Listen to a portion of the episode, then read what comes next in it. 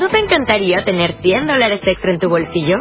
Haz que un experto bilingüe de TurboTax declare tus impuestos para el 31 de marzo y obtén 100 dólares de vuelta al instante. Porque no importa cuáles hayan sido tus logros del año pasado, TurboTax hace que cuenten. Obtén 100 dólares de vuelta y tus impuestos con 100% de precisión. Solo con Intuit TurboTax. Debes declarar para el 31 de marzo. Crédito solo aplicable al costo de la presentación federal con TurboTax Full Service. Oferta sujeta a cambios o cancelación en cualquier momento. Muy buenos días. Hoy vamos a cambiar nuestro tema de estudio.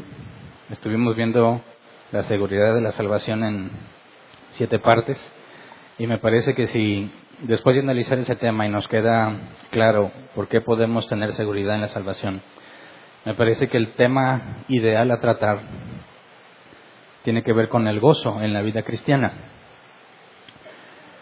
Sobre todo porque, partiendo de mi experiencia, para mí fue muy difícil entender el gozo en el concepto bíblico y me tomó muchos años resolverlo. Por mi contexto, por lo que a mí me pasó, me resultaba imposible comprenderlo. Pero es muy importante que partiendo de lo que hemos aprendido podamos entender lo que el gozo bíblico es. Así que vamos a estar estudiando el gozo desde una perspectiva práctica, ¿verdad? Y hoy vamos a ver la primera parte, el gozo bíblico.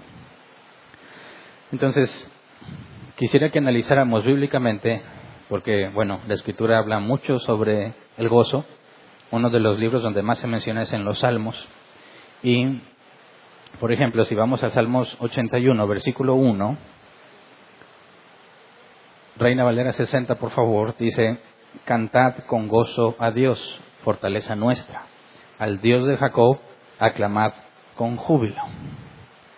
Acabamos de terminar de cantar, ¿verdad? Y también se leyó un salmo. Y en el salmo que se leyó tenía que ver con alabaz.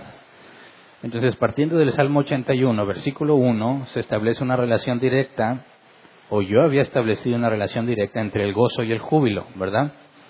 Cantad con gozo, o entonces, fíjate, yo sentía, a mí me enseñaron, eso es lo que yo aprendí, que el gozo tiene que ver con cantar y con aclamad con júbilo. Cantar, júbilo y gozo para mí eran cosas íntimamente relacionadas. En pocas palabras, para mí eso definía cómo se debe expresar el gozo. ¿verdad? Ahora, partiendo de la escritura, si esto es inspirado por Dios, el Espíritu Santo inspira al salmista y está diciendo lo que a Dios le agrada, que cantemos con gozo y que aclamemos con júbilo. Entonces, cuando analizamos esa frase y te pregunto, ¿qué significa cantar con gozo? ¿Qué me responderías? ¿Cómo sabes que alguien está cantando con gozo? ¿Tiene que ver con alguna manifestación física? ¿Podría alguien estar acostado y cantando sin que se vea que mueve los labios y estar cantando con gozo? ¿Entenderías eso como cantar con gozo? Entonces, cuando hablamos del gozo en el, en el cántico y sobre todo la palabra júbilo, nos lleva a comprender que tiene que haber una manifestación física, visible, que exprese claramente alegría, ¿verdad? Entonces, para poder empezar a analizar, quisiera que primero oráramos para que Dios nos guíe y empezamos a ver, o empecemos a ver, lo que la Biblia nos habla sobre el gozo desde, una, desde la perspectiva de definir el gozo como una alegría. Así que vamos a orar, Señor, nos ponemos en tus manos, como cada domingo, suplicándote que tengas misericordia de nosotros y nos hagas entender tu palabra. Que tu Espíritu Santo nos guíe, es el único que nos puede hacer entender. Tu Espíritu Santo es el que nos guía a lo que es bueno, lo que el que nos ayuda a entender la palabra, porque se ha de discernir espiritualmente.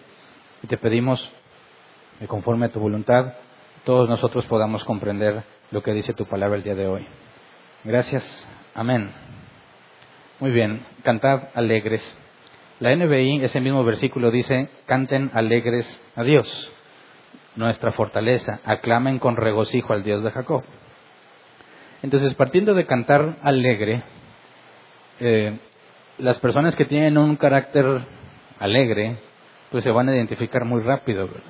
Algunas personas que no son de un carácter tan alegre, quizás se encuentren un tanto difícil, de repente, pues comportarte como normalmente no lo haces, ¿verdad? Yo he conocido personas que se ríen por todo y personas a las que se es muy difícil sacarles al menos una sonrisa. Nos guiamos. ¿Cómo sabes que una persona está alegre? Pues normalmente tiene que tener un rostro que refleja que está alegre, ¿verdad? Yo les he dicho muchas veces que mi problema para expresar muchas veces mi gozo o mi alegría tenía que ver con mi cara. Mi cara no expresa alegría. Digo, me da risa que mis hijos mencionan que cuando voy a las reuniones de la escuela, voy por ellos, me dicen, tu papá me da miedo por la cara que tiene. Me voy, ni siquiera he hablado con ellos. Digo, no siempre voy a bajarme desde el carro riéndome. No, yo no soy así. Sí me río mucho, ¿verdad? Pero yo no estoy repartiendo sonrisas a donde sea. Y es normal que me digan que yo tengo cara de enojado. Así que cuando me encuentro con esto en la escritura, que tenemos que cantar alegres, me enseñaron, recién me convertí. Obviamente ya les había platicado que me llevaban a mí a la fuerza, ¿verdad? Y que los de la alabanza se peleaban conmigo, porque mamá me sentaba en primera fila, y el de la alabanza decía, regocíjate y cántale, y yo no cantaba. Levanta las manos, las cruzaba. Salta de alegría, me sentaba. Lo opuesto a lo que me dijeran. Entonces yo estaba acostumbrado constante bombardeo de cántale, cántale, cántale, y no, y no, y no, y no me vas a obligar. Hasta que Dios me transformó. Entonces dije, bueno, yo no soy mucho de expresar así la alegría, ¿verdad? Pero por Dios lo puedo hacer. Entonces pues empecé a, empezar a agarrar la onda, ¿verdad? A ver qué, qué hacen los demás. Ahora, sentado en primera fila tú no estás consciente de todo lo que pasa atrás, ¿verdad? Y no puedes ni voltear disimuladamente, como le haces, ¿verdad? Pues si te vas a voltear así a ver qué están haciendo, ya te ves muy obvio. Entonces, bueno, ahí donde podía, veía más o menos qué hacían y pues vas agarrando la onda, ¿verdad? Y por ejemplo, vamos a un versículo que normalmente leía el líder de la alabanza cuando empezábamos. Vamos a Salmos 28, versículo 7. Nos decía, Reina Valera 60, Jehová es mi fortaleza y mi escudo, en él confió mi corazón y fue ayudado, por lo que se gozó mi corazón y con mi cántico le alabaré. Entonces, si analizas por qué se gozó su corazón, porque su corazón confió en Dios y fue ayudado. Y el líder de la alabanza nos decía, con mucha verdad, ¿acaso Dios no hizo nada por ti esta semana? ¿Acaso Dios no te ayudó, no te libró, no te sustentó? Pues sí. Le digo, entonces, ¿por qué no vas a cantar con gozo en el corazón? Y me parecía un argumento convincente, ¿verdad? Bueno, quizás yo no soy tan expresivo en ese sentido, pero Dios se lo merece. Así que bueno, pues empecé a echarle ganas, ¿verdad? Y pues sentado a mero delante, pues estás en la mera, o sea, tienen las bocinas y está todo el ambiente, ¿verdad? Especial. Y poco a poco empecé a manifestar, esforzándome sin batallar mucho, ¿eh? Porque me empezaba a fluir. Agarrar el ritmito, eh, eh, eh, y alegrarte con los que están a un lado, ¿verdad? Y luego adelante se sentaban los más mitoteros, pero entonces ya tenías con quien regocijarte. Estoy hablando recién convertido. ¿eh? Luego me decían que si Dios estaba en la reunión con nosotros, la consecuencia es que tenía que haber plenitud de gozo. Vamos a Salmos 16, 11. Reina Valdera 60 dice, me mostrarás la senda de la vida. En tu presencia hay plenitud de gozo, delicias a tu diestra para siempre. Entonces, bueno, ¿Cómo medíamos si en la reunión había estado Dios con nosotros en la alabanza? Por el ambiente, ¿verdad? ¿Qué tanto gozo tenías? Y si donde está Dios en su presencia y plenitud de gozo, nadie podría quedarse de brazos cruzados.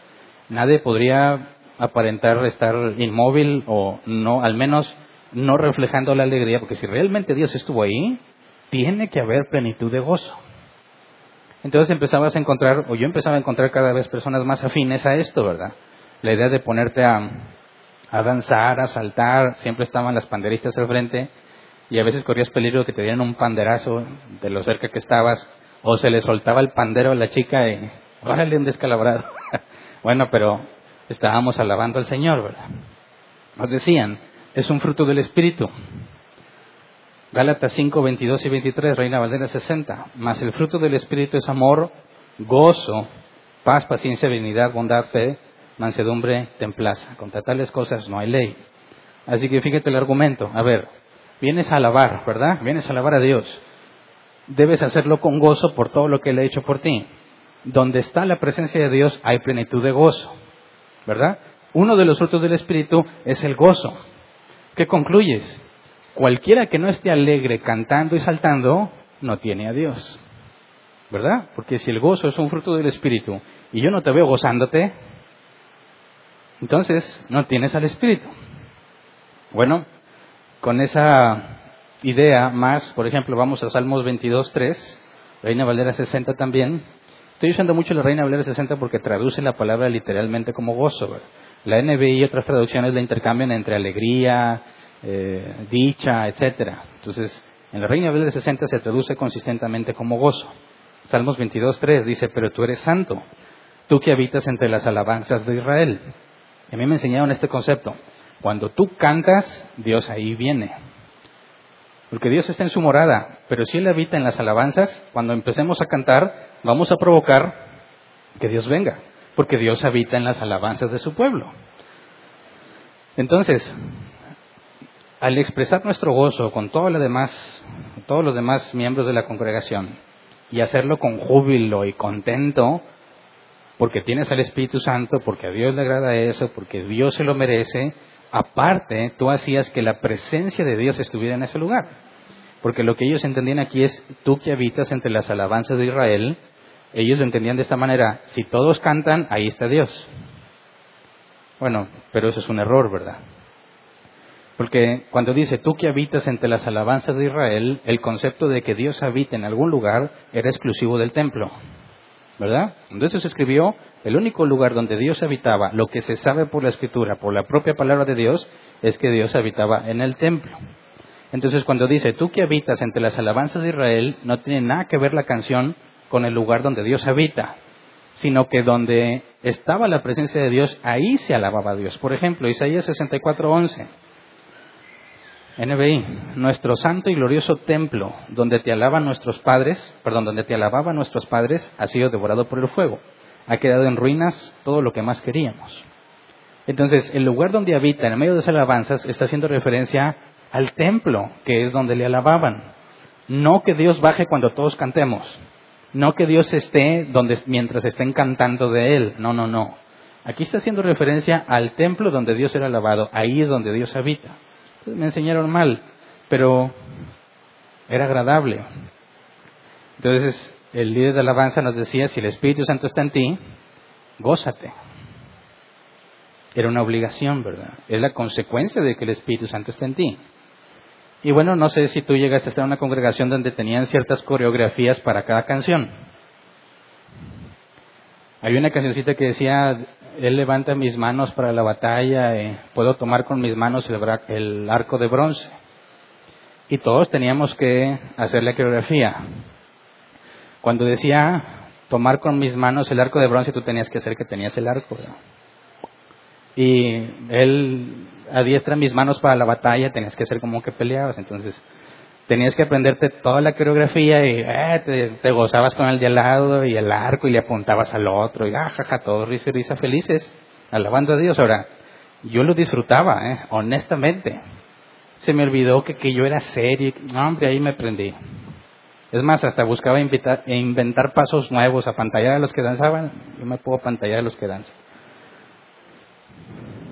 Pero, conforme pasa el tiempo, y empiezas a aprender cada vez más de la vida cristiana, las cosas empezaban a complicarse para mí, porque ya no llegaba todos los días con la misma alegría con la que llegaba las primeras veces. Conforme pasaba el tiempo, había días y me daba cuenta que llegaba a la reunión del domingo y no tenía ganas de manifestar el gozo. No me nacía. Lo que antes me nacía, ya no me nacía tanto. Dice, bueno, pues no voy a dejar que mi viejo yo me domine. Así que me esforzaba por, por cantar y al día a la mera hora ante brinco y todo se me olvidaba. Pero hubo un suceso que me cambió, creo yo, y desde a partir de ese día tuve un conflicto con todos los momentos de la alabanza. Hubo algo que pasó en nuestra familia, fue un proceso cuando mis padres se separaron y Mamá se fue de la casa, papá se quedó en la casa pero no tenía trabajo. Yo estaba estudiando en la universidad, trabajaba medio tiempo después de clases, pasamos una situación eh, económica muy crítica. Yo llegué a la decisión de abandonar la universidad para conseguirme un tiempo, un trabajo de tiempo completo, poder sostenerme a mí y a mis hermanos. Me presentaba a la iglesia y mi familia estaba dividida, me sentaba mero delante, llegaba el momento en que el líder de la alabanza empezaba a decir que si el Espíritu está en ti, que cantes y que si amas a Dios, que dances y yo no podía. Me generó un conflicto muy serio, porque lo último que yo quería era manifestar algo de lo cual profundamente carecía, alegría. Entonces imagínate, estar medio delante donde está todo el apogeo del, del ambiente y por dentro estar prácticamente como muerto. Todo es un desastre, todo está mal. A mí me enseñaron que eso jamás pasaría en mi familia porque éramos cristianos. Entonces, fue muy difícil tener que ver a todos alegres y felices y yo no podía experimentar lo que antes experimentaba. Y sobre todo, empecé a sentir como presión las constantes invitaciones a danzar, a alegrarte, a gritar y se me empezó a hacer algo insoportable. ¿Por qué voy a cantar? No tengo razones para cantar. No tengo razones para hacer que tengo el arco de bronce. ¿Cuál arco de bronce? Todo está mal. Lo que me dijeron es falso.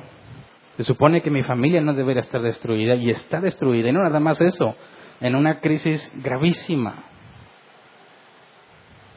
En esos días, cuando yo iba a trabajar a medio tiempo, no tenía dinero para comer y tenía que esperar a que mis compañeros tiraran lo que les sobraba de loncha a la basura para yo ir a comérmelo. Así de crítica estaba mi situación. ¿No vas a comer, Hernán? No, yo no tengo hambre. Y esperaba que ellos acabaran de comer, tiraran sus obras para yo ir a escondidas a buscar las obras y comérmelas. ¿Tú crees que iba a tener ganas de estar gozoso en la alabanza?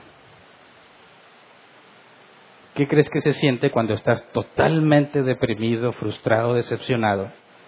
Y te están insiste, insiste. Entonces no amas a Dios. Tú no amas a Dios porque no danzas. ¿Cómo te atreves a decirme algo así? No sabes cómo estoy por dentro. No, es que Dios demanda que le alabes. Ahora yo dije, voy a hablar con algún hermano, ¿verdad? Con mis hermanos cristianos y explicarles. Obviamente todos se enteraron lo que había pasado en mi familia, aunque yo no le dije a nadie, pues ya sabes que la voz se corre rápidamente. Me acercaba con algunos hermanos, oye, no, o sea, no, no me siento así, yo no tengo ganas de danzar, no tengo ganas de nada de eso. Digo, no estaba en conflicto con Dios en sí, o sea, mi problema no era que negara a Dios, sino que no podía expresar lo que se supone que debía expresar.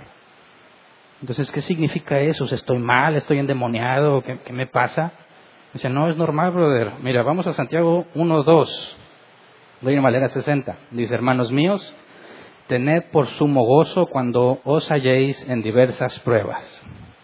dice, aquí dice que tú tienes que gozarte aunque estés en las pruebas.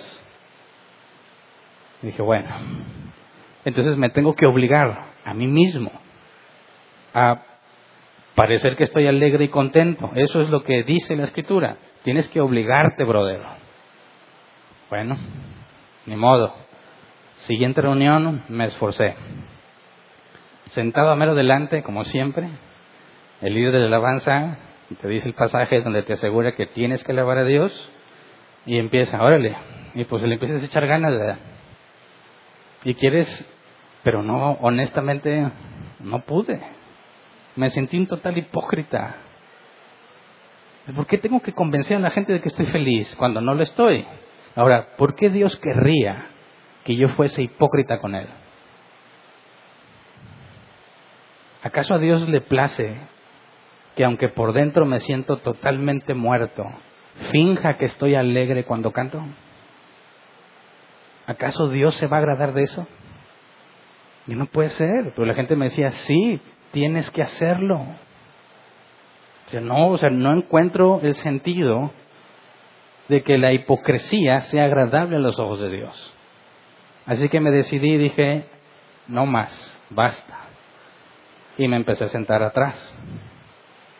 Yo no voy a estar aguantando la presión ahí cada domingo de que danzas y pues para qué estoy ahí. Me fui atrás, lo más atrás que pude. Yo no puedo ser yo el único que está así. No puede ser que todos estén felices, menos yo. No puede ser. ¿A poco si alguien se le acaba de morir un familiar va a estar cantando lleno de júbilo y regocijo? Que no puede ser. Pero a quien yo le preguntara me decían, brother, eso es lo que Dios espera de ti, que tú le alabes. Así que fue las primeras veces que yo empecé a dudar de las cosas que me enseñaban, porque no podía conciliar toda mi amargura, todo mi dolor y el obligarme a cantarle al Señor con alegría. Entonces empecé a ver a los demás. Digo, ya que cuando estás adelante no puedes ver a nadie, pero cuando estás a mero atrás, tienes todo el panorama. Y dije, no puedo ser yo el único, tiene que haber aquí gente que igual que yo no hace nada. Y sí encontraba unos, pero pues eran nuevos. Es más, empecé a darme cuenta, bueno, yo estaba en el grupo de jóvenes, que sé cuánto tiempo fue. Y yo conocía en el grupo de jóvenes a jóvenes que no eran cristianos, los obligaban a ir a la iglesia. Hablaban, se comportaban y hacían todo lo que un mundano, pero iban a la iglesia. Y me sorprendí verlos bien gozosos en la alabanza y hasta lloraban en la adoración. Dije, no, no puede ser, o sea, salen de la iglesia y vuelven al mundo tal cual, pero ahí felices, saltando, danzando con su propio pandero. Y llegué a una conclusión, esto es pura hipocresía. La gente aquí es bien hipócrita, eso no es cierto, eso es falso. ¿Cómo puede ser que Dios se agrade de tanta falsedad? Y fue uno de mis primeros grandes conflictos con la doctrina que se me había enseñado. Porque mientras yo estaba feliz, no era mucho problema. Nomás era dejarme contagiar por el ritmo y aprenderte la coreografía y te la pasabas muy bien. Ahora, en la alabanza, que le llamamos a las canciones movidas, tenías que gozarte, pero en las de adoración, las tranquilitas, tenías que llorar. Si no llorabas, Dios no te había tocado. Entonces imagínate, tienes que llegar bien dispuesto a que te... Ah, y luego empiezan las de adoración y, y luego ya sigue la predicación. O sea, era una montaña rusa de emociones. Y si al final de la predicación no pasabas al altar y te quebrantabas, Dios no te había tocado. Entonces imagínate, todo lo que tenías que aprender de actuación para parecer normal allí. Y empezó a ser un serio conflicto, empezó a ser un serio conflicto para mí. Entonces, ¿cómo es que Dios quiere que sus hijos, que tienen legítimas razones para no sentirse alegres, cómo es que quiere que se goce. No podía responder yo ese conflicto. No entendía el concepto del gozo, por lo que yo he vivido. Ahora, vamos a Deuteronomio 28, 47 al 48. Fíjate bien, dice, pues no serviste al Señor tu Dios con gozo y alegría cuando tenías de todo en abundancia. Por eso sufrirás hambre y sed, desnudez y pobreza extrema y serás esclavo de los enemigos que el Señor enviará contra ti. Ellos te pondrán un yugo de hierro sobre el cuello y te destruirán por completo. Según este pasaje, ¿por qué pasaría eso? Porque no serviste al Señor tu Dios con gozo y alegría. Así que yo empecé a preocuparme, ¿verdad? Yo no podía manifestar el gozo y la alegría que me pedían. Y aquí Dios claramente dice, ah, bueno, no vas a servirme con gozo y alegría, pues entonces voy a hacer que te destruyan. Y decía, ¿por qué? ¿Qué acaso Dios no conoce mi corazón? ¿Qué acaso no sabe la situación tan grave que estoy viviendo como para que no se dé cuenta que no me nace cantarle con alegría? Entonces imagínate, no cantas o no sirves con gozo y alegría y Dios te va a destruir. Dije, pues ahora sí que me espera.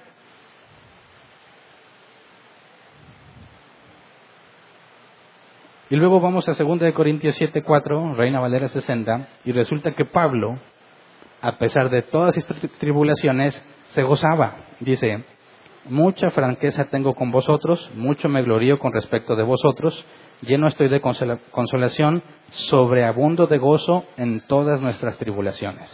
Y eso me hacía sentir culpable. sí, ¿Por qué Pablo sí se gloría que tenía tribulaciones mucho más graves que las mías y yo no podía?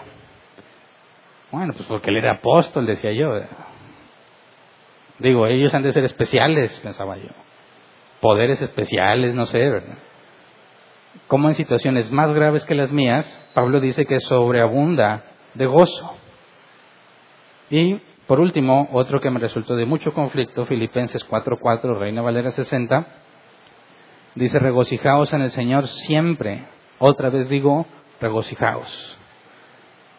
Esto es una instrucción, un mandato, no es una sugerencia. Pablo está mandándote, regocíjate siempre.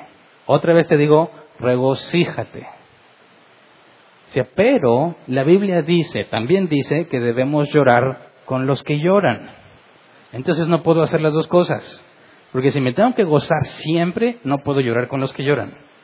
Si lloro con los que lloran, ya no me estoy gozando siempre. Dije, ¿qué onda con esto? No es posible. Entonces, mi dilema es este, resumido. Si gozarse es una orden, tenía que obligarme a mí mismo a actuar como si estuviera gozoso, pero eso me convertía en un hipócrita. ¿Cómo podría Dios agradarle que yo sea hipócrita con Él? Pero si yo no me obligaba a gozarme junto con los demás, estaría desobedeciendo a Dios y me castigaría. Y yo no quería el castigo. ¿Qué iba a hacer entonces? Tenía que escoger entre ser hipócrita con Dios o que me destruye y me castigue como vimos en Deuteronomio. ¿Cuál escoges tú? Yo volteé a ver a toda la gente, obviamente escogieron ser hipócritas porque destruidos no los veo. Esa era mi conclusión, ya no sé por qué lo hacían ellos. Pero entonces, así estuve años, años. Un dilema que para mí no tiene solución. Me hizo dudar de la escritura seriamente. No sé si a ti te pasó algo así alguna vez. Que mientras estás de acuerdo con todo, esto es felicidad, pero el momento en que tú empiezas a no hacer lo que normalmente haces, la gente empieza a decirte, oye, estás en pecado, ¿qué te pasa? ¿Te fuiste al mundo o qué? ¿O qué te pasó? Antes eras muy feliz, tú no tienes el Espíritu de Dios, has de estar endemoniado y empiezas a ver cómo resultas marginado porque pues tú eres el, negrito en el arroz, dicen acá en México, ¿verdad? no puede ser, Hernán. Yo te dije, ah, voy ya perdí mi salvación. Entonces, yo espero no haber sido el único que pasó por algo de ese tipo. Cualquiera que consistentemente quiera estar alegre todo el tiempo se va a dar cuenta que no puede. que hay días en los que simplemente no vas a estar alegre. Ahora la pregunta es, ¿eso desagrada a Dios? ¿Debieses obligarte a estar alegre o aparentar que estás alegre? O para mí era irresolvible, no se podía resolver. O eres hipócrita o que Dios te destruya. No tiene sentido. Pero la intención de hoy es analizar cómo todo lo que yo vi en base a mi experiencia está equivocado. Claro que estoy diciendo muchas cosas ciertas, pero hay un serio problema que es muy común y lo veo mucho y he escuchado a muchas personas que me dicen problemas similares, lo he visto en debates, en video o en escritos y casi siempre vemos esto con mucha frecuencia. Lo que llamamos eisegesis, meter un concepto tuyo a la escritura y luego interpretar la escritura por el concepto que tú le diste y decir esto no funciona. Yo no estoy diciendo que la Biblia se está contradiciendo, que si se contradijera no sería palabra de Dios. Pero la forma en la que la he estado analizando en esto que llevo hablando con ustedes es una forma muy común de acercarse a las escrituras por parte de muchos que no tienen en cuenta ciertas cosas que ahorita vamos a ver y que los lleva a conclusiones erróneas. Por eso, cuando yo he escuchado ateos que me dicen eso del cristianismo es una farsa, en cierta manera les entiendo. ¿Por qué? Porque yo sé que ellos no han estudiado el cristianismo pero han escuchado a los cristianos decir que es el cristianismo. Y dicen, esto es una farsa, está lleno de contradicciones. Y sabes que tienen razón. No que la Biblia tiene contradicciones, sino lo que les dijeron. Por ejemplo, dicen, ¿qué es fe? Un ateo te dice, fe es creer sin evidencia. ¿Cómo llegaste a esa conclusión? Eso es lo que me enseñan en las iglesias. Eso es lo que los cristianos dicen. Yo necesito evidencia. Yo creo en Dios sin evidencia. Dicen los ateos, pues fíjate qué clase de enseñanza es esa. Te dicen que te creas todo aunque no tengas evidencia, pues te van a manipular y te van a engañar. Y sabes qué, de ese lado estoy de acuerdo con ellos. Porque eso es lo que muchos cristianos enseñan. Pero eso no es lo que la Biblia dice. ¿Me explico? El cristianismo, los que hablan del cristianismo, en gran parte está lleno de contradicciones. No la Biblia. El problema es que los cristianos no están hablando lo que la Biblia dice. Y mi problema precisamente es de ese tipo. Fíjate bien, yo te definí el gozo según yo quise, ¿verdad? Y luego que te doy mi definición, te llevo por todo mi análisis para que veas que no cuadra, que no funciona. Pero los pasajes que cité están mal. No. Lo primero que hice mal fue darte una definición mía, no una definición bíblica. Y aguas, porque caemos en esas trampas bien fácil. ¿Por qué? Porque en sentido general el gozo se ve como alegría, ¿verdad? ¿Pero es eso lo que dice la Biblia? ¿Qué te produce gozo? ¿Qué es el gozo bíblico? Por eso se llama el tema de hoy, el gozo bíblico, porque no es lo que a mí me enseñaron y lo que muchos enseñan. Así que de los pasajes que te cité, tanto el Antiguo Testamento como el Nuevo, cuando habla de gozo, usa dos palabras en específico, una en hebreo y una en griego. La palabra en hebreo se traduce, se traduce perdón, como alegría o risas. La concordancia exhaustiva NAS dice delicia, excesivo gozo, placer, felicidad. En hebreo. Cuando la vemos en griego, Cairo, alegrarse, estar contento, diccionario Helps, tiene conexión con la palabra caris, que es gracia. Por lo tanto, debe definirse como deleitarse, alegrarse en la gracia de Dios. Alegrarse porque experimentas la gracia de Dios. Estar contento porque estás consciente de la gracia de Dios. Ahora fíjate bien las definiciones. En el hebreo no nos dice mucho o algo distinto a lo que nosotros entendemos por gozo. Pero en el griego, si analizas la palabra que se usa, está íntimamente relacionada con la gracia. Es decir, el gozo tiene que ver con la gracia. ¿Y qué es la gracia? Un favor no merecido. Es un regalo que, por el cual no tuviste ningún solo mérito. Y siempre la palabra gozo que se menciona en la escritura tiene que ver con la gracia de Dios. Ahora, esto es muy importante para entenderlo, porque cuando hablamos de gozo es algo íntimamente relacionado con lo que Dios ha hecho contigo, con estar consciente de lo que la gracia es. ¿Me explico? Ahora, tenemos que hacer una diferencia muy importante que me parece que resuelve el problema por completo. El gozo, la palabra gozo en la escritura no es lo mismo que placer. De hecho, aún en nuestro idioma no son lo mismo, aunque lo interpretamos como algo muy similar. Porque si algo te produce placer, vas a estar gozoso, decimos. Me va bien, Dios ha hecho muchas cosas conmigo, tengo salud, voy a estar gozoso.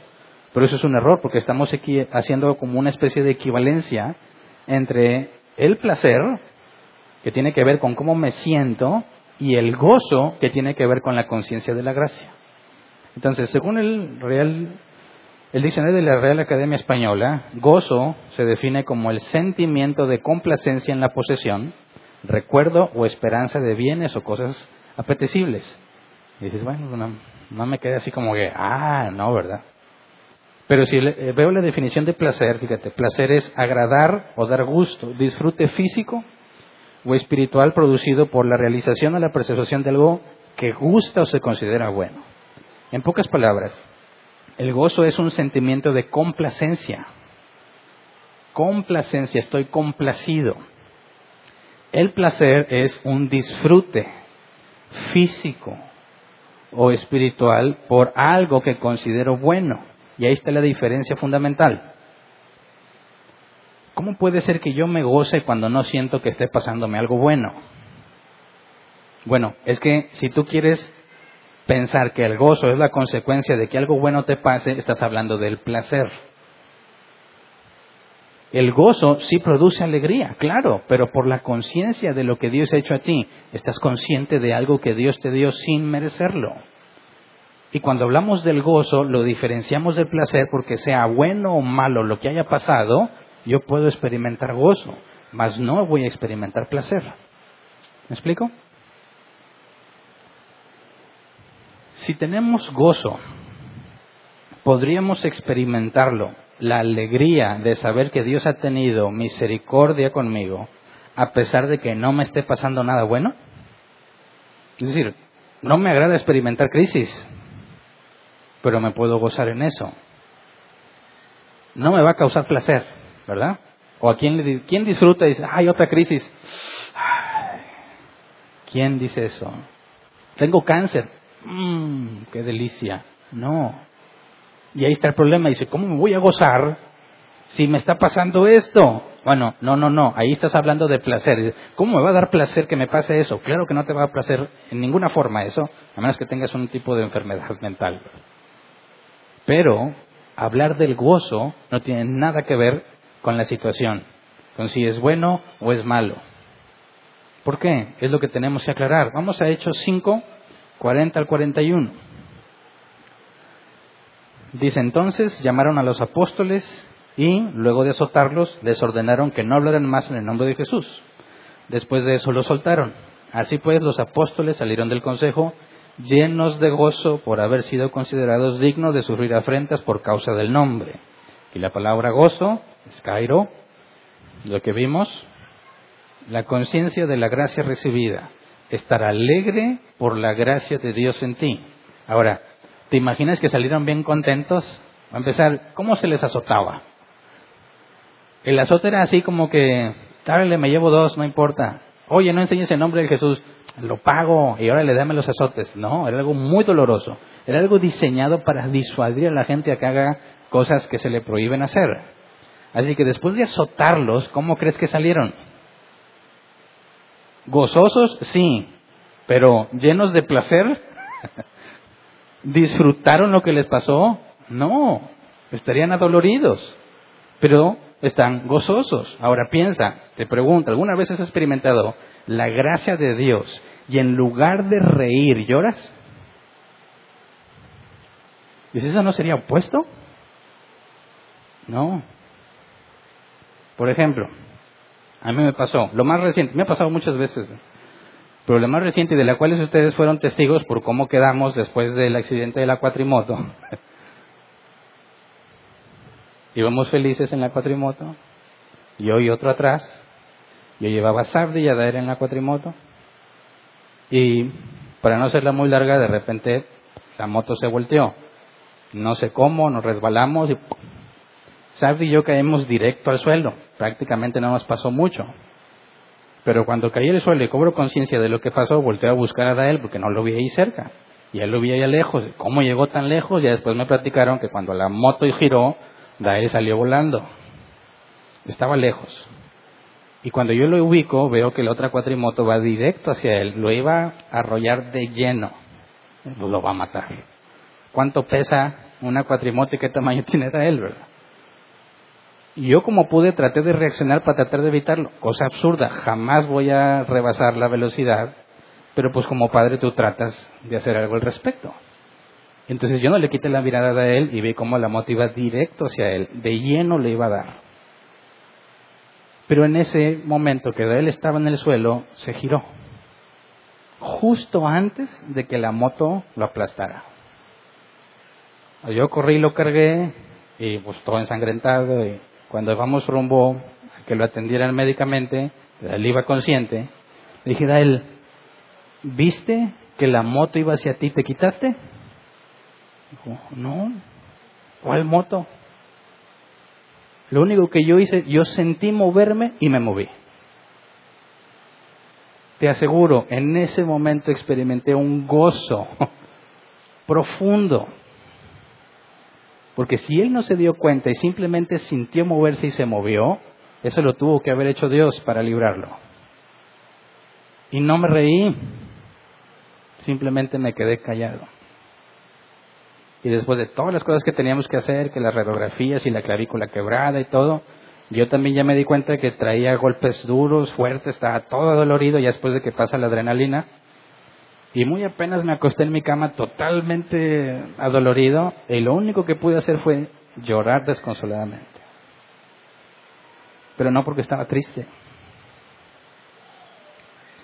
sino porque vi la gracia Dios no tiene ninguna obligación para conmigo ni para con mis hijos. Y si lo salvó fue por gracia. Y no estaba cantando, no estaba aplaudiendo, no estaba feliz de una manera expresiva, sino profundamente conmovido. ¿Qué más evidencia de la gracia de Dios en un momento donde a pesar de que yo hice lo que humanamente pude tratar de rescatar a mi hijo de lo que era algo muy grave, al ver que no podía, pero ver que Dios lo libra, experimentas el gozo. ¿Se puede llorar de gozo? Sí. ¿Alguna vez has pecado tan gravemente que vas y le suplicas a Dios que te perdone y no sientes que te haya perdonado? Y luchas y luchas porque sigues sintiéndote culpable. Y llega el momento en que Dios te quita un enorme peso de encima y tienes la plena convicción de que estás en paz con Él. Y te llenas de gozo. Pero yo no me puse a saltar y a gritar, no, sino a llorar. ¿Cómo fue que llegué a caer de esa manera? ¿Y por qué Dios me perdona? Eso es lo sorprendente de Dios. Entonces, fíjate bien, los apóstoles salen azotados, pero gozosos. ¿Puedes entender por qué? Que se consideraron, se vieron dignos de sufrir afrentas por causa del nombre. Ellos están conscientes de algo. No están pensando en los azotes que recibieron, sino que si sufres injustamente por causa de Jesús, Él les dijo, es lo mismo que hicieron conmigo lo van a hacer como ustedes, pero hay recompensa. Eso significa que van bien. Y entonces se gozan. No se pusieron a saltar de alegría, pero estaban llenos de gozo, conscientes de la gracia que se les dio. ¿Me explico? Hay muchas formas de expresar el gozo y un silencio absoluto puede representar con mucha claridad el gozo en una persona yo no comprendía que sí podía gozarme a pesar de lo difícil de la situación que estaba enfrentando, porque confundí el gozo con el placer. Así me lo enseñaron. Es muy grave que se enseñen cosas incorrectas, cosas que no provienen de la escritura, porque al principio parece que no pasa nada, pero genera consecuencias muy graves. Muchos de esos pequeños detalles de cosas que se han enseñado mal producen a los ateos que hoy en día están discutiendo en todas partes. Porque es muy distinto que alguien te diga, yo mira, a mí me han dicho el cristianismo y no lo creo, a quien diga, yo fui cristiano y me salí de ahí por todas las inconsistencias y todas las contradicciones que tienen. ¿Cómo le explicas a ellos que no hay contradicciones? Explicándoles lo que es eisegesis. Y diciéndoles lo que te enseñaron no es bíblico, eso no viene en la escritura. Tienes que ir a la escritura y ver cómo la escritura dice, cómo define la escritura la palabra y entonces interpretamos la escritura en base a la definición que proviene de la Biblia, no la que tú quieras meter al texto. ¿Me explico? Años por dentro sin comprender por qué yo no me puedo gozar. No me queda más que ser hipócrita simplemente porque no fui capaz de comprender que hay responsabilidad compartida. Me lo enseñaron mal y yo tampoco lo busqué. Ahora, no tenía acceso al original para decir, ah, aquí está Cairo. No. Pues te crees lo que te dicen. Digo, ¿por qué me querrían enseñar mal? Se supone que son siervos de Dios. Y no digo que hayan tenido la intención de enseñarme mal, porque quizás ellos mismos se creen eso que enseñan. Pero tampoco saben. Entonces ya sé que por ignorancia o con toda la intención, sigue siendo riesgoso la, doctrina que no se apega a la escritura. Entonces vamos a Mateo 5, 1 al 12, palabras de Jesús, con la definición del gozo bíblico. Podemos ir a este tipo de pasajes y encontrar absoluta armonía, aunque a los ojos de muchos esto está lleno de contradicciones. Dice, cuando vio las multitudes, subió a la ladera de una montaña y se sentó. Sus discípulos se le acercaron y tomando la palabra comenzó a enseñarles diciendo, Dichosos los pobres en espíritu, porque el reino de los cielos les pertenece. Dichosos los que lloran, porque serán consolados. Ahora, yo leí esos pasajes y decía, espérate, espérate, espérate. ¿Cómo voy a estar dichoso si estoy llorando? ¿Mm? O estoy dichoso o lloro. Las dos cosas no se puede, serían mutuamente excluyentes. ¿Verdad? Dichosos los humildes porque recibirán la tierra como herencia. Dichosos los que tienen hambre y sed de justicia porque serán saciados. Dice, oye, ¿alguna vez te han hecho una injusticia? ¿Sabes lo que se siente que te hayan hecho una injusticia? Buscas que te hagan justicia y no hay quien te haga justicia. La impotencia de eso, ¿lo has experimentado? ¿Cómo se atreve a decir que soy dichoso si me pasa eso? ¿Mm?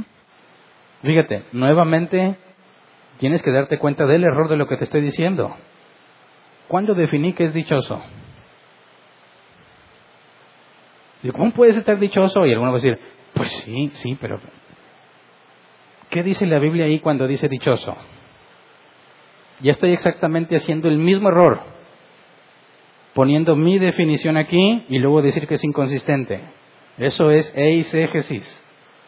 Hay que sacar de la Biblia lo que, lo que es dichoso y luego interpretarlo bajo la propia escritura. ¿Me explico? Sigamos leyendo. Dichosos los que trabajan, perdón, dichosos, versículo 7. Dichosos los compasivos porque serán tratados con compasión. Dichosos los de corazón limpio porque ellos verán a Dios. Dichosos los que trabajan por la paz porque serán llamados hijos de Dios. Dichosos los perseguidos por causa de la justicia porque el reino de los cielos les pertenece. Dichosos serán ustedes cuando por mi causa la gente los insulte, los persiga y levante contra ustedes toda clase de calumnias. Alégrense, persiguieron a los profetas que los precedieron, perdón, así también, no me brinque el versículo 12, alégrense y llénense de júbilo porque les espera una gran recompensa en el cielo. Así también persiguieron a los profetas que les precedieron a ustedes. Ahora, si metemos nuestra definición de dichoso, estar contento y feliz, esto es una contradicción. Las palabras de Jesús resultarían contradictorias. Pero si vamos al original, la palabra dichoso es Macarios. ¿Conoce bien que se llama Macario? De ahí viene. ¿Qué, ¿Qué significa Macario? ¿Cómo se traduce? Bendito. Por consecuencia, feliz. Fíjate bien, no está hablando de la simplemente que estás alegre, sino que eres bendito, bendecido por Dios, por consecuencia estás feliz. Entonces analicemos, analicemos, dichosos los que lloran. ¿Qué es lo que está diciendo la Biblia? Bendito el que llora. ¿Y este tipo de lloro a qué se refiere? La palabra es llorar, lamentarse. El diccionario Jesús lo traduce así, llorar por una muerte. En sentido figurado, afligirse por una esperanza personal que muere, una pérdida, es decir, una pérdida, llorar por la pérdida de alguien o de algo, como una relación de amistad. Entonces dice, dichosos los que lloran, no está llorando de alegría, están sufriendo una pérdida, lloran porque perdieron a alguien o algo. Y Dios les dice, eres bendecido. ¿Cómo va a ser una bendición que se me muera alguien? Dice, la bendición no consiste en que se te murió ese alguien, sino en que serás consolado. Fíjate bien, Dios no tiene ninguna obligación para contigo. Si Dios ha decidido consolarte es por gracia. Entonces, cuando habla de las bienaventuranzas, como dice la Reina Habla 60, bienaventurado, está hablando de bendito. ¿Estás sufriendo? Eres bendito. No porque estás sufriendo, sino porque Dios ha prometido consolarte. El enfoque de Jesús no es cómo te sientes por lo que estás viviendo, no, sino que ese sentimiento de dolor lo veas como una bendición, porque Dios ha decidido consolarte. Es decir, Jesús nos está hablando de que tienes que interpretar lo que te está pasando no por lo que te está pasando, sino por lo que Dios ha prometido hacer en esto que te está pasando. En eso consiste la dicha de la que habla Jesús. Tienes que saberte bendecido. Esto no es para cualquier persona en el mundo, esto es para los hijos de Dios. Por eso dije, ya una vez que estudiamos la seguridad de la salvación, si, fíjate bien, si no entiendes eso, no puedes comprender el gozo bíblico. Porque si no te sientes seguro, si no has aprendido sobre la seguridad de la salvación, tú vas a estar luchando constantemente por ganártela. Jamás vas a poder decir, soy bendito porque Dios me va a consolar, porque me va a dar justicia. Y dices, no, ¿cómo estás seguro si depende de si te salvas o no? No, hablar de la seguridad de la salvación es entender que está garantizada, las promesas de Dios están garantizadas. Por consecuencia, yo puedo ver lo que me está pasando y decir, sí, ok, Dios consideró que esto bueno y me duele. Aquí no hay ningún conflicto en que llores por la pérdida, te duele. Llorar con los que lloran es algo correcto. Hay un pasaje en Lamentaciones que dice que es mejor ir a un eh, velorio que a un banquete. ¿Por qué? Porque cuando vas ante alguien que está llorando a su familiar, tomas conciencia de la muerte. Y sabes que un día te vas a morir tú también. Y te hace reflexionar en lo que estás haciendo hoy. Si te vas al banquete, tú sigues perdida en tus propios deleites. Es decir, la Biblia no está en contra de que te sientas triste. Ni Jesús te está diciendo que cuando te sientes mal te tienes que obligar a estar feliz. No, te está diciendo, te está yendo mal, considérate bendito, porque Dios ha prometido consolarte, ha prometido hacerte justicia. Y como sabes que Él no miente, entonces puedo alegrarme. No elimino mi dolor, pero aún así me alegro en lo que Dios va a hacer. Por eso cuando dice, Alégrense, llénense de júbilo. La palabra alégrense es Cairo, otra vez. Gócense. No estoy diciendo que dejes de llorar o que no, no, no, llora, pero gózate. ¿Estás impotente porque no hay justicia? Gózate. En este mundo o en el juicio que sigue, va a hacer justicia a Dios. Decimos, ¿qué pasó con Hitler? ¿Se suicidó o murió de viejo, como dicen algunos en la Argentina? ¿Quién sabe? ¿Dónde está la justicia de Dios? Quizás no en esta vida, pero todos comparecerán ante el trono. Y ahí habrá justicia. Entonces, si no comprendemos la seguridad en las promesas de Dios, la seguridad en la salvación, y me equivoco, peco, no me voy a poder gozar en medio de eso voy a estar angustiado porque a lo mejor Dios ya me desechó, en lugar de ir a suplicarle que me cambie y me perdone, con plena confianza en que Él es fiel y justo para perdonarme. Y decir, ¿por qué pequé? Bueno, porque yo así lo quise, pero Dios lo permitió por una buena razón. Pero me gozo porque me ha prometido darme un cuerpo nuevo, ya sea que muera o venga antes de que me muera. Me va a dar un cuerpo nuevo, así que me alegro, a pesar de los múltiples conflictos que tenemos con nosotros mismos, podemos estar gozosos porque Dios va a cambiar la situación. Alégrense y llénense de júbilo. La palabra llénense de júbilo es una sola. Se traduce como estar lleno de alegría, regocijarse, alegrarse tanto que uno salta en celebración. Ahí se está hablando de algo que tiene que ver claramente con la expresión física de la felicidad. Pero cuando dice alégrense y llénense de júbilo, la palabra ikai es una conjunción. Es decir, no nada más diciendo que te alegres a pesar de lo que sientes, sino como consecuencia del gozo. Porque el día, como me ha pasado varias veces, que sabes que ya no puedes hacer nada tú, nos llegó a pasar alguna vez, Dios, todo el dinero que tengo me rinde hasta hoy, comemos hoy, mañana no sé. Y después de muchos años de sufrir y de angustia, llegó el punto en que Dios me hizo entender y podríamos decir, mañana no hay, pero Jesús enseñó que cuando oráramos dijéramos, el pan nuestro de cada día, danoslo hoy. Mañana las misericordias van a ser nuevas. Mañana la promesa de Dios sigue vigente. Dijo Jesús, porque son como los paganos que se preocupan porque han de comer, ¿Qué van a vestir? ¿Dónde van a vivir? Eso lo hacen ellos porque no conocen a Dios, pero ustedes, su Padre sabe lo que necesitan. ¿Y sabes el gozo de sentarte en tu casa a jugar un juego de mesa con tus hijos cuando sabes que no hay nada para comer el día de mañana? Sin embargo, Dios ha prometido ser fiel. Gracias. Puedes estar alegre aunque estás en medio de la miseria, porque aprendes a confiar en Él. Entonces, ¿cuál era mi problema? Fíjate bien. El gozo bíblico es un fruto del Espíritu. Lo vimos en Galatas 5, 22 al 23. Amor, gozo, paz, paciencia, benignidad, fe, bondad, mansedumbre y templanza. Gozo. ¿Cuál gozo? El bíblico, el estar consciente de la gracia de Dios. Nadie que no sea de Dios puede experimentar el gozo del que habla la Biblia.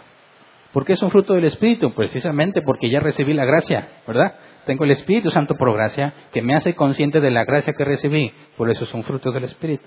Es algo que brota de mí. No es un don, ¿verdad? Es un fruto, algo que en mí aparece, porque el Espíritu Santo está en mí. Soy consciente de la gracia. ¿Entiendes por qué? Es una orden. Regocíjate en el Señor, regocíjate.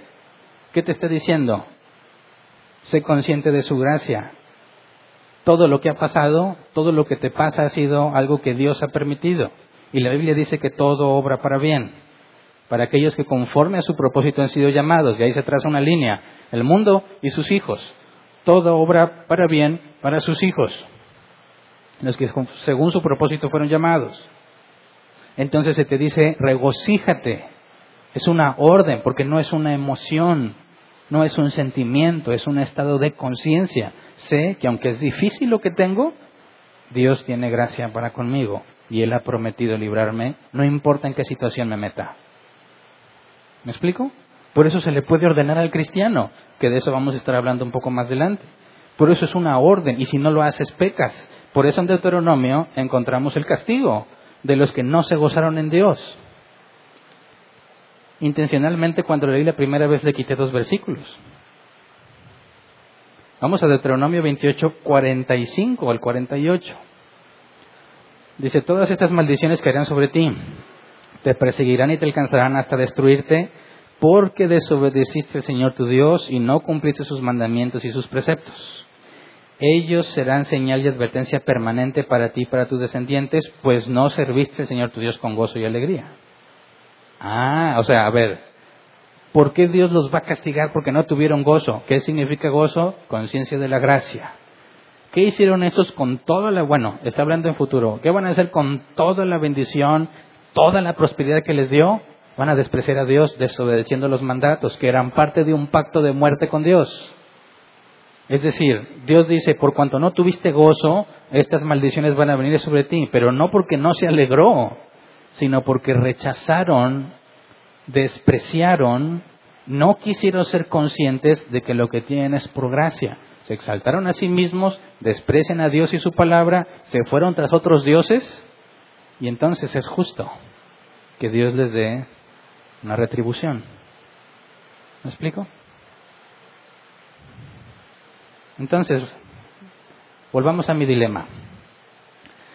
Si gozarse es una orden, tenía que obligarme a actuar como si estuviera gozoso, pero eso me convertiría en un hipócrita. ¿Cómo podría Dios agradarse de mi hipocresía. ¿Dónde estoy mal ahí? En lo que el gozo es, ¿verdad? Porque el gozo no es una emoción. Porque no había comprendido que aún todo lo malo desde mi perspectiva que me pasa, en realidad era bueno, para bien. Mi problema es que yo metí el concepto de gozo a la Biblia. Yo no obtuve el concepto de gozo de la Biblia. Y en la segunda parte, si me obliga si no me obligaba a mí mismo a, gozarme junto con los demás, entonces estaría desobedeciendo a Dios y podría castigarme. Sigue siendo el mismo error. Sí debo gozarme. Es algo forzoso, obligatorio. ¿Por qué? Porque tengo el Espíritu Santo, la mayor muestra de gracia. ¿Cómo es que un hijo de Dios no se goza? Oh, es que le está yendo bien mal. No tiene nada que ver con las circunstancias. Es que se siente deprimido. No tiene nada que ver con tu depresión es que está enfermo, no tiene nada que ver con tu salud. Es algo de lo que debes estar consciente y nunca puedes olvidar. ¿Me explico? Por eso, si primero definimos lo que es el gozo bíblico, podemos adentrarnos a otros aspectos de la vida cristiana. Cuando ya sabes qué es el gozo y aún así lo rechazas. Cuando en tu angustia y el temor decides no gozarte, sino desconfiar de que Dios realmente vaya a ayudarte. Y eso es pecado. Por eso nos faltan más partes que estudiar del gozo bíblico. ¿Qué es el gozo? Pero lo primero que había que aclarar es que no cometas el error que yo cometí. Y que tenemos que tener mucho cuidado con lo que escuchas y das por cierto. Porque una pequeña definición te puede encaminar a un sentido opuesto de lo que deberías estar haciendo para Dios. Fíjate todo el problema que genera el no entender lo que es el gozo bíblico. Yo les había dicho que en distintas ocasiones intenté regresar al ateísmo. Si no fuera por Dios, yo no estaría aquí, yo sería ateo peleando contra ustedes. Activista, demostrándoles sus falsedades y sus incongruencias. No de la Biblia, de los que me enseñaron. pero ellos creen que son lo que la Biblia dice. ¿verdad? Entonces pongamos mucha atención y entendamos que todos, si tienes el Espíritu Santo, entonces tienes la capacidad de gozarte. Y si es una obligación. Y si es pecado no gozarte. Pero, en definitiva, gozo y placer no son lo mismo. ¿Verdad? Es que vamos a ponernos de pie y vamos a orar.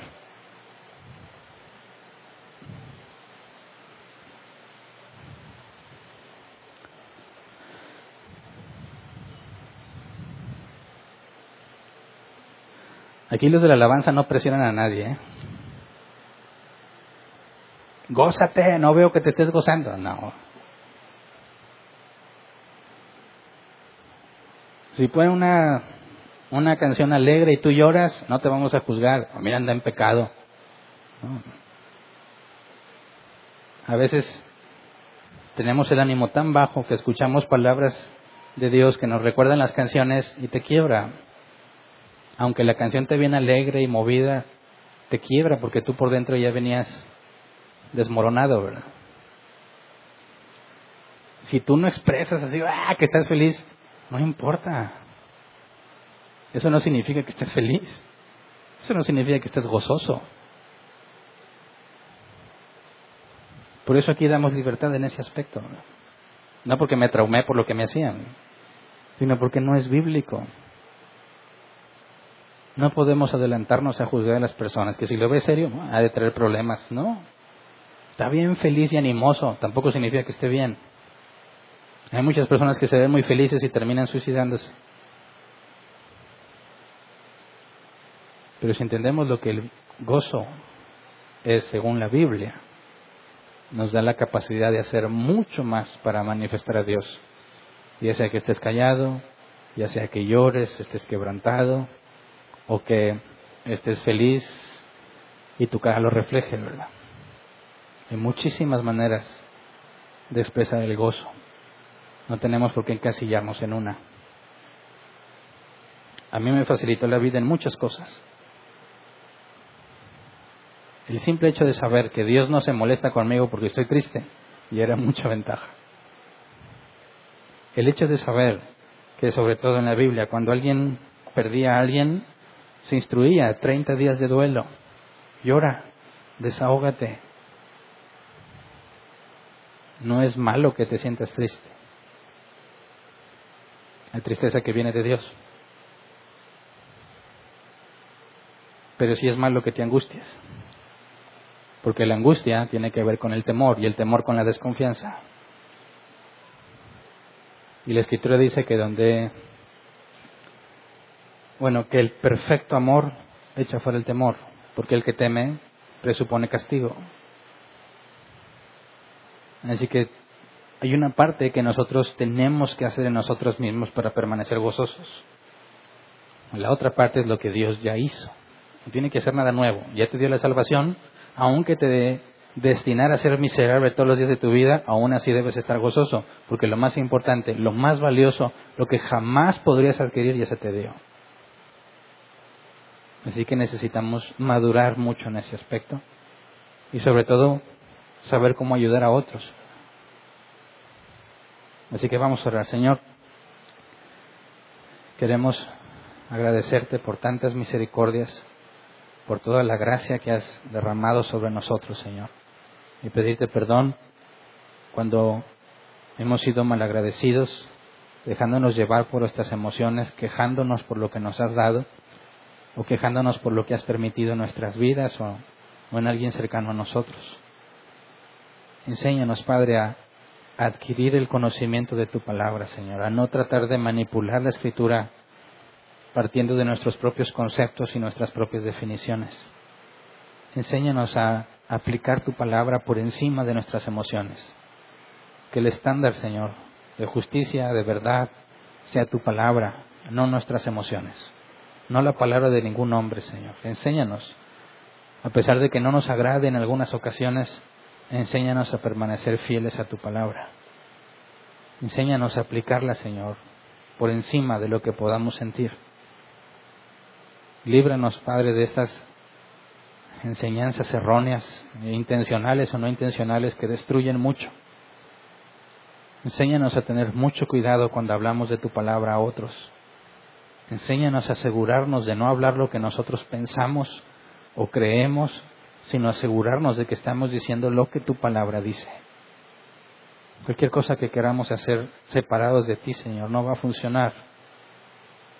Tú eres la vid y nosotros los pámpanos enseñaste. Queremos hacer lo que tú has dicho que hagamos.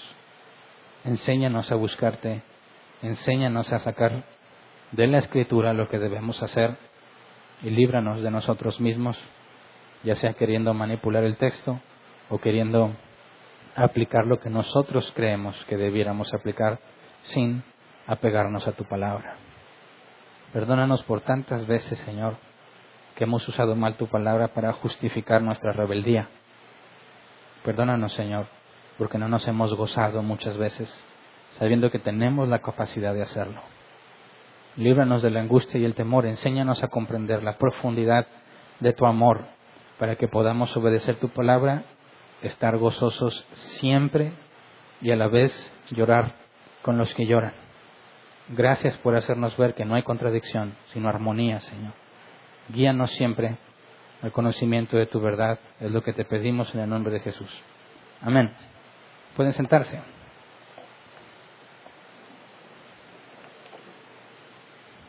Sección de preguntas. 15 minutos para responder. Preguntas que tengan que ver con el tema. Por favor, si tienes duda que no sea del tema o algún comentario u opinión, por favor, resérvalo para el final. Te puedes acercar conmigo y lo puedes ver. Vamos a ocupar este tiempo en preguntas. Si nos queda tiempo de los 15 minutos, respondemos preguntas en línea si las hay. ¿Alguien tiene una pregunta? Levante su mano, por favor.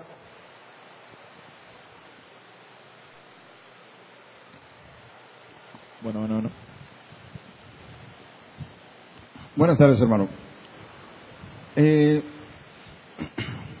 hay una que es muy conocida, es, es, un libro que es conocida la epístola del gozo, que es la de los filipenses. Y hay un pasaje ahí muy particular que a mí me, ayuda, que dice que el Dios de paz guardará nuestros corazones.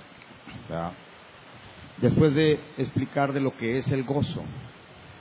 Entonces yo, yo puedo pensar que a lo mejor tú estabas conceptuando o queriendo conceptuar el gozo de acuerdo a tu vivencia. Creo creo yo haber estado en la misma iglesia que tú estuviste y la verdad, la verdad, digo, indistintamente de, que eh, ahí enseñen o no enseñen lo que es el gozo, yo siempre me he sentido gozoso en ese sentido, o sea, gozoso. Eh, he padecido y sigo padeciendo enfermedad incurable, mi esposa padece una enfermedad incurable, más sin embargo eso no es eh, motivo para yo perder el gozo a, veces hemos estado bajo sentencia de muerte, creo que ha sido un dolor más fuerte que el que tú padeciste, hemos tenido un dolor muy fuerte. Eh, y sin embargo, hay algo que hay en nuestro corazón y lo puedo testificar. El problema es que cuando queremos conceptuar el gozo, erramos y caemos, y es donde caemos en esa eje que tú dices. Pero el gozo es algo que Dios da, es algo que no se puede expresar, no se puede explicar. Y tal vez a lo mejor tú, en ese contexto, del cual yo también vengo de un contexto ateo, muchas veces queremos explicar cosas que solamente Dios es el que nos los da. Entonces yo puedo decir que el gozo no depende de una interpretación que tú le des buena o mala eh, eh, a la exégesis, sino que el gozo es algo que viene por gracia, es algo que Dios da. Porque aunque también vi errores en la iglesia, ahí el principal problema es que es una iglesia que no entiende lo que es la gracia, lo que nos es dado. Entonces yo creo que podemos partir desde esa, desde esa eh, percepción. Por otro lado, siento que a veces... ¿Cuál sería la pregunta, perdón? La, de, la del gozo, que porque tú te sentías muy apachurrado y muy triste porque tú eh, veías que otros estaban alegres, contentos, eh, tal vez a lo mejor no entendías todavía que eso te lo tenía que dar Dios, no te lo tenía que dar tu mente, o sea, no te lo tenía que dar tu interpretación que tienes con respecto a la felicidad. Habrá, habría personas que estaban erradas, equivocadas en interpretar lo que era el gozo. Pero siempre desde mi principio, porque pues yo estuve en esa iglesia que tú estuviste desde hace 33 años, ¿verdad? la verdad es de que sé que fui rescatado por gracia y Dios siempre me manifestó eso. La otra pregunta es, Bueno, perdón, pero es que no entendí la pregunta. O sea, iba a empezar a formular la pregunta, pero luego se fue más a un comentario y me perdí. sí, eh, o sea, es que tú expresas... De forma sintetizada, eh, simple. ¿cuál es la pregunta? Tú expresas que te sentías triste porque no, te, no sentías gozo y querías interpretar Sí. qué era el gozo. Sí. Yo pienso que ahí derivó tu error. Ah, sí, pero querer eso es, interpretar. ¿eso es una pregunta? ¿O, o me está diciendo lo que piensa usted de no, mi error? lo que yo pienso que eso pudo haber sido, a lo mejor, lo que tú no interpretaste. Ah, ok, pudo sí. haber sido. Pero mi pregunta es, ¿cuál es la pregunta que yo debo contestar? Tu pregunta, la pregunta que pudieras contestarme es, ¿tú sentiste que la tristeza que tú tuviste es por causa de una mala enseñanza? No. Yo lo que concluí por lo que me enseñaron, yo estaba nuevecito, ¿verdad? Ahí me enseñaron que a pesar de cómo me sentía tenía que alegrarme. Y me di cuenta que no podía. Entonces, por eso presenté el dilema. Como no me puedo alegrar porque mi situación no me da la alegría que se supone que yo tengo que darle a Dios, tenía que fingir. Y si decían, decidía no fingir y no me gozaba, entonces Dios me iba a castigar. Pero lo que dije, el problema es que yo interpreté por lo que me enseñaron y hasta donde yo podía entender que gozo es igual a placer. Es decir, tenía que pensar que algo agradable me estaba pasando para sentirme feliz y entonces expresar gozo. En eso consiste el error, que el gozo no depende de mis circunstancias. El gozo tiene que ver obviamente con algo que Dios nos dio desde que nacimos de nuevo, que es un fruto del Espíritu, y también tiene que ver con una responsabilidad mía, si no, no ser un mandato. Si no fuese responsabilidad mía, Dios no les hubiera dicho por cuanto no me serviste con gozo. Entonces hay sinergia, ¿verdad? Aún no tocó el tema de la sinergia en el gozo, obviamente parte de lo que Dios ya hizo. Pero el, el punto que yo quería explicar es que cómo podemos confundirnos y llegar a cosas muy raras porque no tenemos definiciones correctas. Metemos nuestra definición a la Biblia, interpretamos mal y terminamos diciendo que hay inconsistencias o algunos apartándose del camino que llevaban. Ok. Entonces, no depende ni de la iglesia ni de ti, depende de Dios. Ahí estamos, bueno, ahí en ese sentido estamos de acuerdo. La otra pregunta es, ¿por qué eh, le llaman eh, tan fácil que es decir las, las bienaventuranzas? Eh, y aquí dice eh, en la NBI, ¿verdad? Dichosos. las, ¿cómo le diríamos? Las dichosas. Pues le cambia, O sea, el- digamos no- que no traduce textualmente, ¿verdad? Sino que lleva, usa un calificativo a la persona que recibe esa bendición. Es una persona dichosa. Pero ya no le podemos decir las dichosas, o sea, como que hay un ego ahí en la, en, en la traducción, ¿no? Oye, déjale bienaventuranzas, porque sí podemos decir bienaventuranzas y no las dichosanzas, ¿verdad? O Sí, sea, respeto, digo, no tengo el conocimiento de los que tradujeron, pero a mí me parecería que estaría mejor la palabra bendecidos o Ah, considérese benditos la- los la- que las bendiciones, ¿verdad? las siete bendiciones, ¿verdad? Pues sí, es correcto. Bienaventuranzas es, es bendecido, es bendiciones. Ok, eso era todo. Muy bien. Siguiente pregunta. Sí, gracias. gracias. Eh, el versículo que me- mencionaste habla sobre la- las bendiciones sobre los que obedecen y las maldiciones de los que deso- desobedecen. Ujú. Pero, por ejemplo, uno que, que ya está sobre la gracia, ya Dios te disciplina, no te destruye, no te manda. Sí, sí sufres, sí batallas, pero te disciplina para que aprendas algo. ¿verdad? Porque si tienes el Espíritu Santo, por más triste que estés, por más dolor, dolor que sufras, Él te va llevando y mostrando, Sí, claro. ¿sí? Lo- Lo que Él, él hizo. Lo que yo mencionaba de ese, la pregunta que yo me hacía de ese pasaje es, ¿por qué Dios se molesta si los que son de Él no se gozan? Pensando en que no depende de ti, sino de las circunstancias. Entonces, era explicar que es justo que si ellos no se gozan por la definición bíblica, desprecian la gracia o no quieren ser conscientes de ello y se exalten a sí mismos o le den la gloria a otros dioses falsos, entonces es justo el castigo que Dios les, les dice que les dará. Entonces, mi problema es decir, ¿cómo podemos entender que Dios castigue por no gozarse? Bajo la definición equivocada no tiene sentido. Bajo la definición correcta es justo. Ese era el punto. No que no que Deuteronomio aplique para nosotros. Gracias, gracias. ¿Alguien más? Acá, por favor.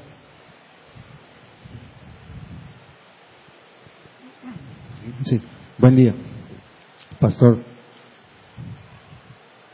Am, ahí se me olvidó.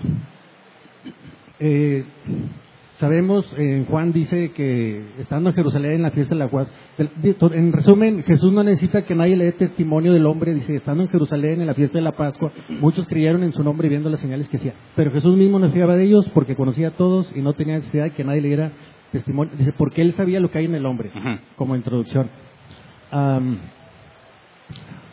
En aquel tiempo, pastor, yo entiendo que tú tenías un entendimiento que gracias a Dios ya no tienes. Dios te ha dado entendimiento. Parece ser que en aquel tiempo, pastor, tu percepción era de que todos los que expresaban tal vez era el gozo que viene del Señor, que viene del cielo, que es espiritual, de alguna manera física, alcancé a escuchar la palabra hipocresía o hipócritas. La pregunta es, pastor, como ninguno de nosotros sabemos todo, porque no somos Dios, y solamente Jesús, Dios, sabe lo que hay en el corazón del hombre, nos atreveríamos a decir ahorita que todas las personas que expresan corporalmente, físicamente, el gozo del Señor, que solamente Dios sabe que es, nosotros no, nos atreveríamos a presumir o sugerir o sospechar de que son hipócritas todos los que lo hacen. Digo, yo tampoco sé quiénes sí y quiénes no, pero no se te hace muy radical la afirmación. Creo que Dios te ha dado un entendimiento ya mayor, pero mi pregunta es, si ahorita volvieras a esa congregación y los volvieras a- los vieras hacer lo mismo, ¿te atreverías a decir todos son una bola de hipócritas? No, es que mira, si tú partes de la definición bíblica de lo que es el gozo, no tiene nada que ver cómo lo expresas, ¿verdad? No puedo decir que porque no levantaste las manos o porque no saltaste entonces no tienes gozo. Eso no es ni consistente ni congruente, ¿verdad? No puedes concluir así. Pero si concluyes que el gozo es alegría, que proviene del placer, y tú sabes que está, alguien la está pasando muy mal o ni siquiera es cristiano, pero luego aparenta estar muy alegre, eso inequívocamente es falso, ¿verdad? Porque son contradictorias las cosas. No te puedes estar alegrando de alguien que ni siquiera amas. No puedes decir, tengo un profundo dolor, pero me obligo a fingir que estoy feliz. Entonces, bajo la definición equivocada de gozo, resulta una inconsistencia. Acuérdate, hipócrita, por la definición, es alguien que aparenta ser algo que no es. Entonces, en el concepto erróneo, todo el que quiera estar así todos los días va a resultar tarde o temprano en hipocresía. Pero en nuestra humanidad limitada no podemos afirmar. Claro que no. Por eso mencioné, hay libertad. No puedes juzgar al que no está levantando las manos o al que no está con toda la sonrisa en el rostro. Y tampoco el que lo está a decir que es hipócrita. No. Gracias. ¿Alguien más?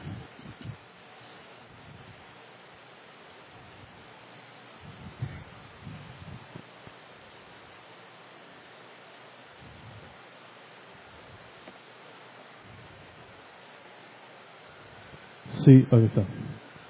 Buenas tardes. Eh, mi pregunta es sobre cuando, cuando yo llegué, estabas mencionando que, bueno, no, no sé si entendí mal o, o, o entendí bien, que cuando una persona no está, no tiene razones para estar alegre o está triste porque alguien murió o algo perdió, este, que no era, no, no podía cantar o algo así, como que el hecho de cantar es, es una razón, eh, el hecho de cantar es, es porque estás alegre o algo así, algo así entendí yo. O porque yo, por ejemplo, encuentro en Salmos, eh, Salmos como el Salmo 100, cantad alegres a Dios, habitantes de toda la tierra, etcétera, etcétera. Pero luego también hay salmos que son algo tristes, ¿no? Este, vuélveme el gozo de tu salvación. Ese salmo a mí se me hace como que es un salmo triste o el salmos de repente eh, bienaventurado el que estrella tus hijos contra la peña o algo así. O sea, eh, el, el hecho de estar alegre es la razón por la que cantamos. Algo así entendí yo o, o yo puedo cantar de acuerdo a mi situación o, o cómo es. es- este, no sé si me podía resolver Sí, esa. lo, lo que yo estaba platicando es lo que a mí me habían enseñado. Que partiendo de ciertos salmos se deducía que tenías que cantar siempre con alegría, con júbilo. Si no lo hacías, entonces no estabas bien con Dios. Si no te regocijabas cuando cantabas, entonces no tienes el Espíritu Santo. O sea, estaba tratando de explicar lo que a mí me enseñaron que me llevó a concluir mal, ¿verdad? Pero claro que debemos, incluso vemos en la escritura, ¿verdad? Pablo encarcelado, estaban cantando himnos. No sé qué tan felices sean los himnos que cantaban, ¿verdad? Pero hay cánticos para cualquier estado de ánimo en la escritura, ¿verdad? Podemos cantar cosas alegres o cosas tristes. El punto es que como te sientes, el hecho de que tú estés triste por algo que pasó no significa que estás mal con Dios, ¿verdad? Porque hay tiempo para todo, dice la escritura. Pero, por ejemplo, si estás de acuerdo en que, bueno, es algo, digo, no, no voy a basar la Biblia en mi experiencia, pero es algo que yo he experimentado que, que cuando estás triste y de repente empieza a cantar algo alegre, pues sí te, por así decirlo, te ameniza un poquito más, esa, te hace un poquito más llevadero la, la tristeza, ¿no? A un punto en que puedes, por ejemplo, una canción de, de gozo, ¿no? Una canción de alegría, sí te puede a lo mejor aliviar un poco esa tristeza, pienso yo. ¿Es, es válido o, o eso también sería hipócrita? No, bendice alma mía Jehová, no olvides ninguno de sus beneficios. Obviamente ahí estás hablando de algo que no es tan grave o tan profundo, ¿verdad? Es decir, yo mencioné que también había ocasiones en las que yo pues, simplemente seguía el ritmo y todo y se me quitaba. Pero en una situación muy grave para mí, llegó un momento en que ya no podía yo simplemente convencerme de estar feliz por lo que vivía. Entonces, claro que va a haber situaciones en las que te sientes apagado y recordarte a ti mismo lo que la palabra de Dios dice, te hace que te animes, ¿verdad? Digo, es parte de la mortificación y vivificación, ¿verdad? También, si tú estás dolido y te pones a, escuchar canciones de dolor, no te estás ayudando a ti mismo, ¿verdad? Pero no hemos entrado en ese tema todavía, ¿verdad? Lo que estábamos buscando era hacer la comparación entre el gozo falso que se enseña y el gozo bíblico. Y cómo el gozo bíblico nos da una, un panorama muy amplio de cosas que podemos hacer en lugar de estar tratando de negar lo que sentimos. Ok. No, pues gracias. Y ya no nos queda tiempo. Si hubo preguntas en línea, por favor, los invito a que lo hagan en la sesión de preguntas y respuestas de los jueves. Si no estás en el grupo, eh, por favor escribe ahí en el comentario en Facebook que te interesa pertenecer a ese grupo. Todos los jueves tenemos una sesión de preguntas en línea, ya en tiempo real, y ahí en Facebook te hacen llegar los, los pasos para poder agregarte. Gracias eh, por estar con nosotros. Despedimos nuestra transmisión en línea y los invitamos a que nos acompañen el próximo miércoles.